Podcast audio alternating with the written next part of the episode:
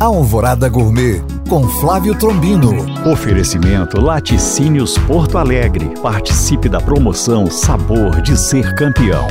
Olá, meus queridos ouvintes. Ontem perdemos dois ícones da cultura popular brasileira: a voz mais cristalina do Brasil, Gal Costa, e o mais autêntico dos caipiras, Rolando Boldrin.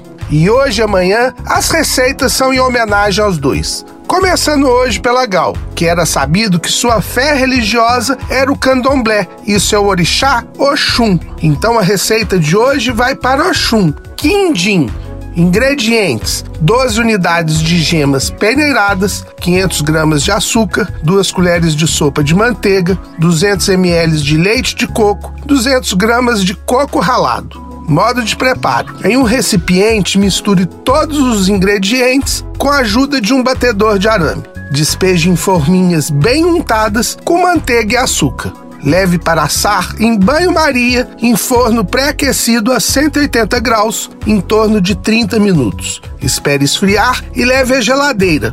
Assim vai desenformar mais fácil. Viva a cultura popular brasileira! Para tirar dúvidas ou saber mais, acesse este podcast através do nosso site alvoradafm.com.br ou no meu Instagram, Flávio Chapuri. Eu sou o Flávio Trombino para Alvorada FM.